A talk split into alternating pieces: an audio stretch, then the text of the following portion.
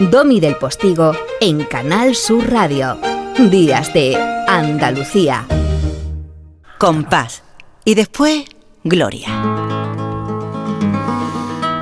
Y si vemos a nuestro padre como Bruce Willis o John Wayne, como tótenes cuando somos niños, ¿no? Como esas figuras viriles, poderosas, que te protegen, pues eh, también muchos en el mundo de la cultura y la poesía vivimos cada verso de Miguel Hernández como si fuera un portento.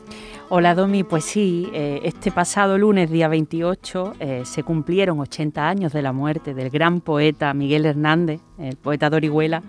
Y bueno, pues yo quería hoy hacer un, recuerdo, un homenaje a, este gran eh, poeta que también fue un padrazo que se vio privado de ver crecer a su hijo, ¿no? Y, bueno, pues también era una persona muy aficionada al flamenco. Mm, el, investigador eh, José Gelardo, ya también desaparecido, escribió un libro en el que analizaba eh, sus poemas y sus letrillas flamencas que las tiene eh, Miguel Hernández.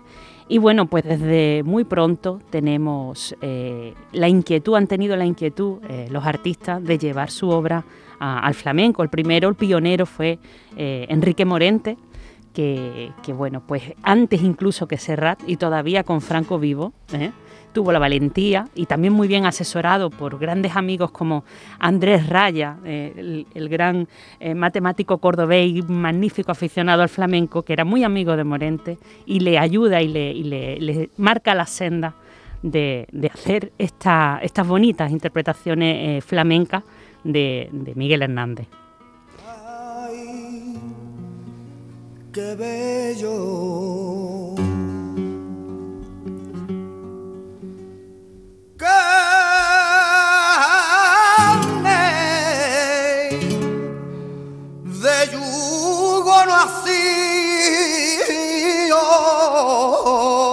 El niño yuntero por malagueñas de la Trini, en la voz de Enrique Morente.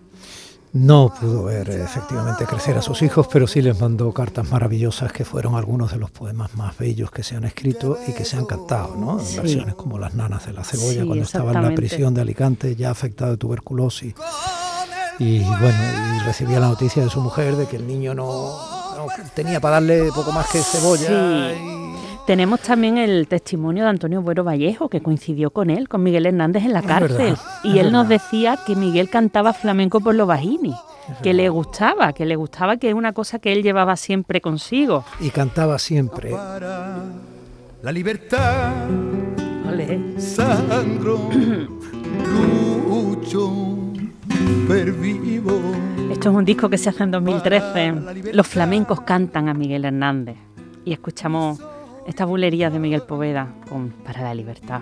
También es eh, un poemario que ha sido muy, muy, muy versionado. Sí. Quizá menos esto que canta Camarón. Pez más viejo del río. Pez más viejo del río. Qué bonito. Por Fandangos de Huelva. Esto lo hace Camarón en el año 89, fíjate.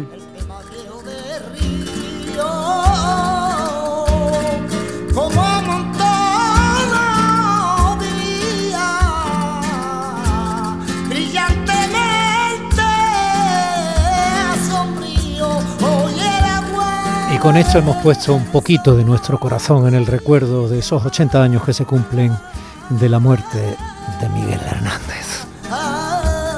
El flamenco. Un besito y hasta el domingo de Ramos, Lourdes. Hasta el domingo de Ramos, Domi. Un besazo. En Canal Sur Radio, Días de Andalucía, con Domi del Postigo.